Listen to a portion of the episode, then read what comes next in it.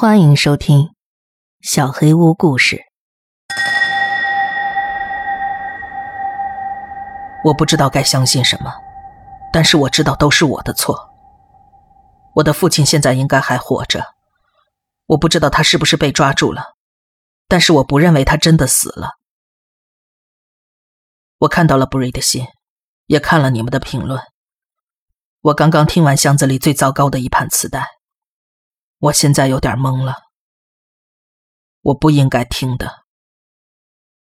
一开始，我只是想跟父亲重新联系，分享一些他的工作成果，但是他们现在威胁着我的生命。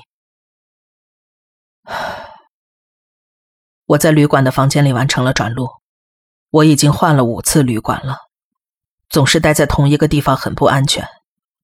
我的电脑后来也不见了，我很慌。我跟外界失去了任何联系。布瑞给我写了信，没错，但是他还没有亲自跟我联系过。我现在明白这一切都是为什么了。我现在很不安全。你们听了这盘磁带就知道了。这跟我上次发过的那盘磁带里那个友好先生的声音是一样的，但也可能不是他。十四岁还是十五岁？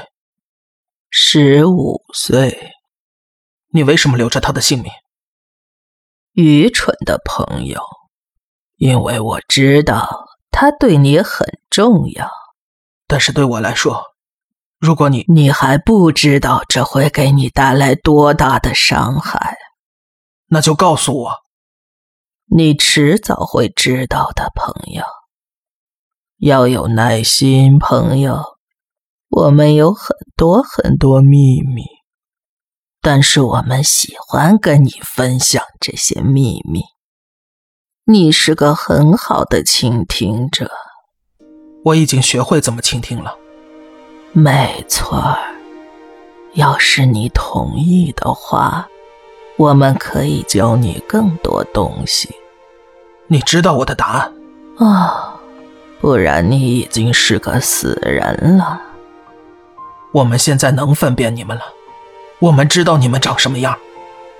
你随时可以看到我们，我们就长着你们的样子，人类的皮囊。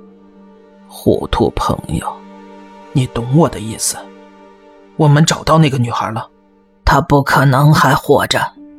我们找到她了，她现在很安全，你们永远都找不到她。安全。愚蠢的朋友，没有人是安全的。为什么？告诉我为什么？真没耐心。我应该把这条舌头咬下来，好让你冷静一下。你对那十四个孩子做了什么？狡猾的朋友，我给他们拔指甲的时候。他们都乖乖排队等着。你知道指甲被拔下来有多疼吗？那些小家伙就像山羊一样咩咩叫。然后我把他们的血涂到他们的脸上，画个小星星或者小红心。我把他们的嘴涂得像小丑一样。哭泣的小丑，还有呢？我知道不止这些。当然了，我把他们从下巴到肚脐切开。人的身体太脏了，里头的东西全都掉了出来，黏糊糊的，但尝起来还不错。为什么？为什么这么做？你知道为什么？你对 Alexandra 也做了这些吗？你想他？回答我！愚蠢的朋友，我不需要服从你的命令。好吧，交易。交易。我我会答应你，前提是你要如实回答我的问题。门砰砰的响了起来，有人在使劲敲门。我听到一个女人的叫喊声，但是听不清她在说什么。别管她，如果你回答我的问题，我就答应你。啊，当然了，朋友，我喜欢这种交易。我发现这种交易很不错。艾利克赞卓怎么了？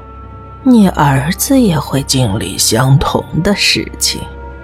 门砰的一声打开了，人们冲了进来，然后是啪的一声，就像一个人的身体被甩到了墙上，叫喊声不绝于耳。把他还回来！混蛋，把他还回来！友好先生在笑，但笑声戛然而止。沉默了很长时间，足足有四分钟。爸爸，我们在哪儿？Sammy，我们现在要回家了。我头疼。别害怕，孩子，会没事的。麦克，别录了。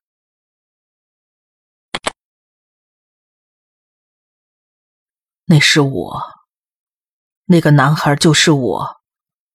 我知道自己的声音。我认为，我觉得，友好先生是通过我来说话的。那个朋友饶了我一命，通过我跟爸爸交流，所以，爸爸。不得不从我嘴里听到那些可怕的话，Alexandra，那是我妈妈。我出生的时候，他们就告诉我妈妈死了。我是以她的名字命名的。我的真名是 Alexander。